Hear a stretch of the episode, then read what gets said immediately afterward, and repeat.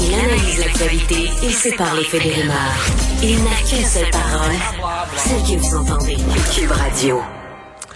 En dessert qu'on a appris euh, il y a une couple d'heures euh, de Pierre Légaré, un humoriste, un esprit vraiment là tout à fait singulier, un humoriste euh, fort apprécié des Québécois qui avait disparu quand même de la scène depuis quelques années.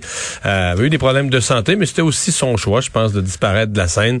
il y a Michel Barrette qui va nous parler. Bonjour Michel.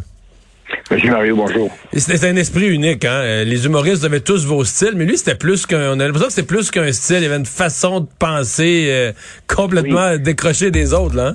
décroché et, son, style d'humour à lui, euh, il n'y avait jamais rien eu avant qui ressemblait, puis il n'y a jamais rien eu après.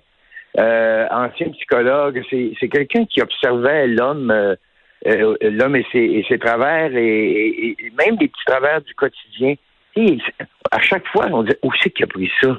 Comment c'est qu'il a remarqué ça? Et c'était c'était euh, c'était unique. C'était quelqu'un, oui, d'unique.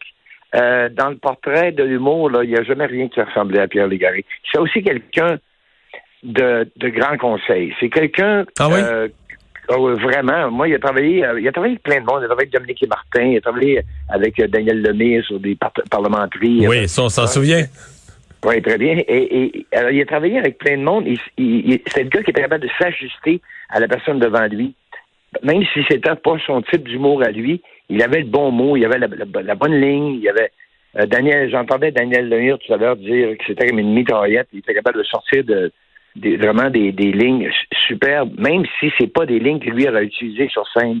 Euh, juste pour l'anecdote, euh, un jour, il, a été mon, mon conseiller artistique. Le producteur avait décidé de nous jumeler pour mon prochain show pour travailler avec moi. Alors, on s'est rencontrés, euh, on se connaissait déjà, parce qu'on avait fait ensemble Piment Fort plusieurs fois, puis on s'est côtoyé à moto, euh, parce qu'on faisait des randonnées de moto ensemble et tout. Et alors, quand je suis arrivé, j'ai commencé à raconter n'importe quoi, parce que, tu sais, bon, ben, bonjour Pierre, a été, il faut que je te raconte, blablabla.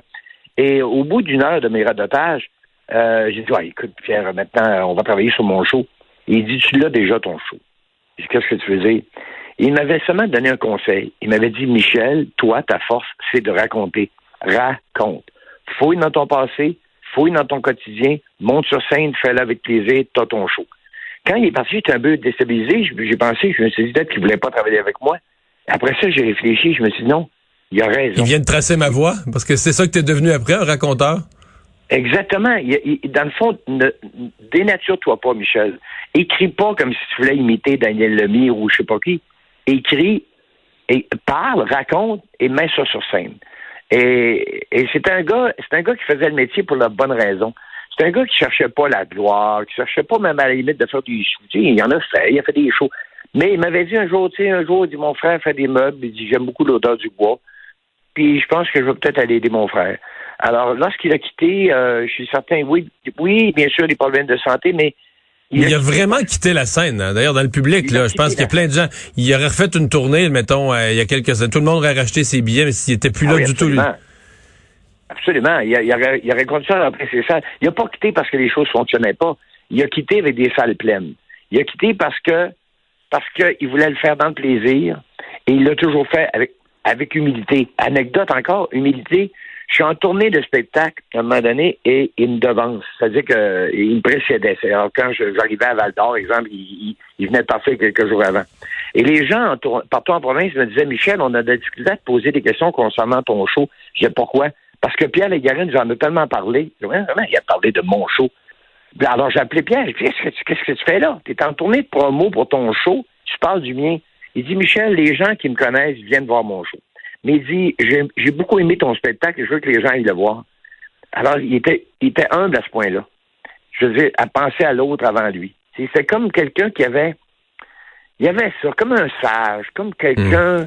qui réfléchit, qui prend, il prend la vie comme elle passe, et, mais en même temps, quelqu'un d'hyper professionnel, je dis, travaillant, puis ses textes peaufinés et tout, mais toujours dans le plaisir, sans jamais, je répète, il montait sur scène pour la bonne raison.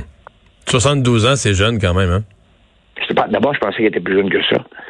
Moi, j'ai, j'aurai 65 ans bientôt. Je lui aurais donné peut-être 67, 68. J'étais surpris d'apprendre d'abord la mauvaise nouvelle, mais aussi de savoir, je ne savais pas qu'il avait qui avait 72 ans parce qu'il les faisait pas et il avait l'esprit d'un gamin à quelque part. Alors, euh, alors on a perdu, euh, on a perdu quelqu'un qui, qui, qui, va avoir non seulement laissé sa trace dans l'humour au Québec, mais une trace qui lui appartient juste à lui.